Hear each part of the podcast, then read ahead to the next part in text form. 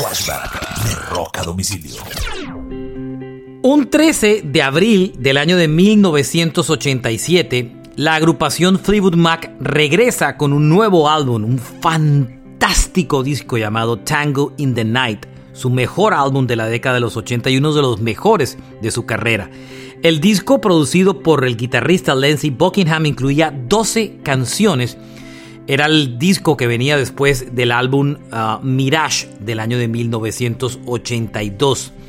Eh, el disco tenía grandes, grandes canciones como Big Love, como Seven Wonders, uno de los grandes discos de Fleetwood Mac eh, que logró inclusive gran cantidad de éxitos en las listas. Y es uno de los discos en los que particularmente eh, Lindsey Buckingham marca más el estilo de la banda. Este fue un flashback de rock a domicilio.